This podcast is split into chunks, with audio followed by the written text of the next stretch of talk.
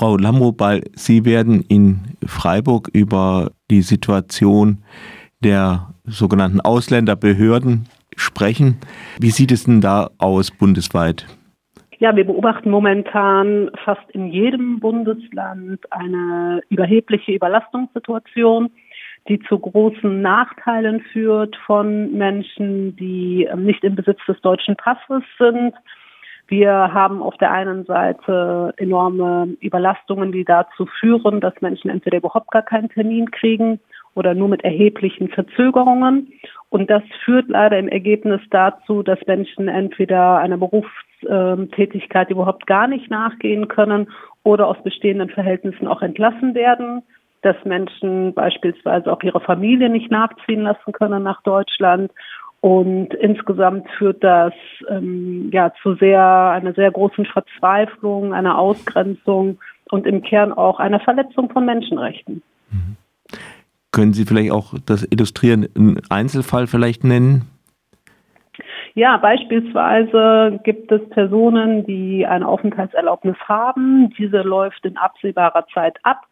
Man versucht, äh, dem Ablauf dieser Aufenthaltserlaubnis entgegenzuwirken und fristgerecht einen Termin zu vereinbaren, damit man sozusagen noch ähm, eine Chance hat, eine Aufenthaltserlaubnis fristgerecht zu verlängern und das gelingt einfach nicht. Man erreicht Sachbearbeiter nicht oder der Antrag wird nicht bearbeitet.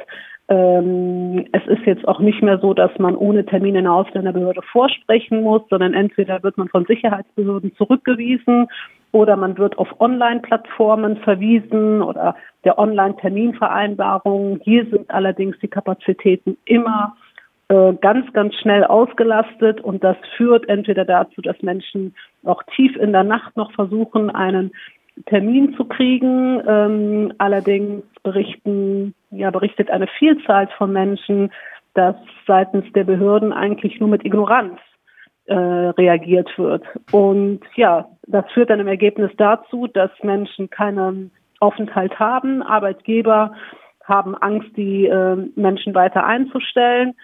Und natürlich führt das dann im Ergebnis zu großen Nachteilen. Das kann man ja gar nicht anders sagen. Das sind ja existenzielle Bereiche, über die dort entschieden mhm. wird. Und ich glaube, über diese Verantwortung sind wir uns momentan gar nicht klar und wahrscheinlich auch nicht über die Situation, dass wir tatsächlich uns innerhalb einer Verwaltungskrise befinden. Mhm. Also es gibt keine Versuche von äh, der Verwaltung zum Beispiel ganz dringliche Fälle äh, dann eben doch vorzuziehen.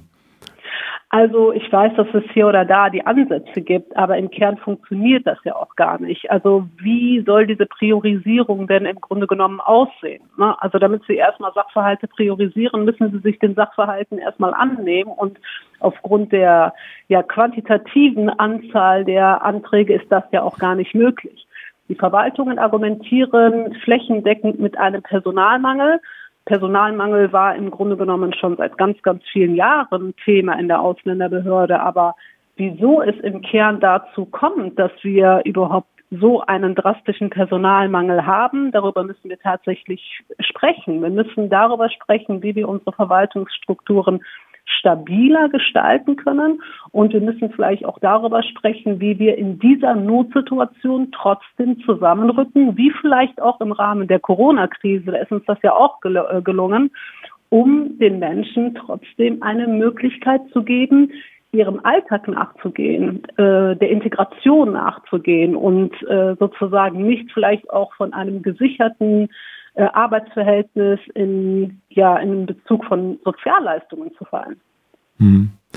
Ähm, nun höre ich äh, Land auf, Land ab sehr viel von der Überlastung der äh, Kommunen. Lassen wir das Thema mal äh, ein bisschen beiseite, aber äh, eben es fällt auf, man hört eigentlich von dieser, ähm, ja, von den Problemen der Menschen, die halt auf Ausländerbehörde angewiesen sind, von denen hört man eigentlich in den Medien und der Politik äh, gefühlt nichts.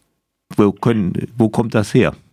Ja, das kommt, äh, das ist ja etwas, was sozusagen absichtlich hergestellt wird. Also äh, wenn wir uns die Schicksale anhören würden, also jetzt nicht nur von der Migration im Allgemeinen oder von Flüchtlingen im Allgemeinen sprechen würden, sondern uns die Einzelschicksale anhören würden und äh, die betroffenen Stimmen sozusagen lauter lassen werden, lassen werden, äh, dann würde sich wahrscheinlich die Situation ein bisschen verändern. Aber ich muss ja natürlich dazu sagen, dass wir momentan in einer Zeit leben, ähm, nennen wir sie keine gute Zeit für humane Migrationspolitik. Ja, das heißt, selten ist die Politik sich einig, aber darüber, dass beispielsweise schnellere Abschiebungen äh, durchgesetzt werden sollten, dass gewisse Gefahren von Migration ausgehen sollten. Darüber herrscht Einigkeit, ja, ähm, dass da kein Raum ist sich der Einzelschicksale anzunehmen, ne, also diesen helfenden Charakter auch zu verwirklichen, das wundert mich nicht. Ich meine, wir sprechen jetzt 2023 darüber, ob Asylverfahren an den europäischen Außengrenzen stattfinden sollten. Etwas, was völlig entgegen der Genfer Flüchtlingskonvention ist, ja.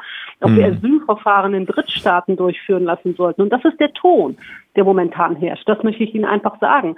Äh, es ist keine Zeit, wirklich hinzuhören ne, und äh, sozusagen ein, ein Feingefühl dafür zu entwickeln, welche gravierende Nach Benachteiligung wirklich für ganz viele Menschen momentan erfolgt. Für mich ist wichtig, dass wir momentan, dass wir begreifen, dass wir seit letztem Jahr ein Gesetz äh, haben, das Chancenaufenthaltsrecht, das vielen Menschen ermöglicht, eigentlich von einem ungesicherten Aufenthalt, also der Kettenduldung in einen gesicherten Aufenthalt überzugehen. Das ist eine Chance, die viele Menschen ergreifen könnten, aufgrund der enormen ähm, Überlastung, der fehlenden Kapazitäten schaffen wir es nicht einmal erlassene Gesetze, also Gesetze, die wirklich vom Bund erlassen sind, umzusetzen. Und ich frage mich, wenn es in einem demokratischen Staat nicht, Staat nicht gelingt, dass wir erlassene Gesetze durch die Exekutive umsetzen, ob wir da nicht tatsächlich ein Demokratieproblem haben. Nach meinem Wissen und nach meinem Verständnis ist das ein Demokratiedefizit und da sollten wir genau hingucken und das nicht auf die leichte Schulter nehmen. Ja, äh, Demokratie, äh, die Leute ausschließt, ist halt eben halt keine Demokratie. Genauso sieht es aus. Aber weil wir uns ja immer als sehr demokratischen Staat bezeichnen, äh, müsste uns doch der Erhalt dieser Demokratie sehr, sehr wichtig sein. Warum nehmen wir das denn in Bezug auf diese Menschen willigend in Kauf? Das ist eine Frage, mit der wir uns auseinandersetzen sollten. Und ich glaube, wenn die Demokratie in Gefahr ist, spätestens da sollten wir tatsächlich mal darüber überlegen, äh, darüber nachdenken, ob wir nicht die Verwaltungskrise ausrufen um dann tatsächlich zu schauen, wie wir die Kapazitäten in kürzester Zeit doch erweitern könnten. Zumindest bis die Bearbeitungsrückstände erledigt sind. Das ist eine von vielen Ideen, über die ich am 24.11. in Freiburg sprechen werde. Ich freue mich sehr auf die Veranstaltung. Ich treffe dort auf sehr viele interessierte, motivierte Menschen, denen das Schicksal von Menschen nicht egal sind, die etwas verändern möchten. Und dafür komme ich sehr gerne den Weg aus den ähm, vom Niederrhein und ich denke, wir werden da ganz, ganz viel bewegen.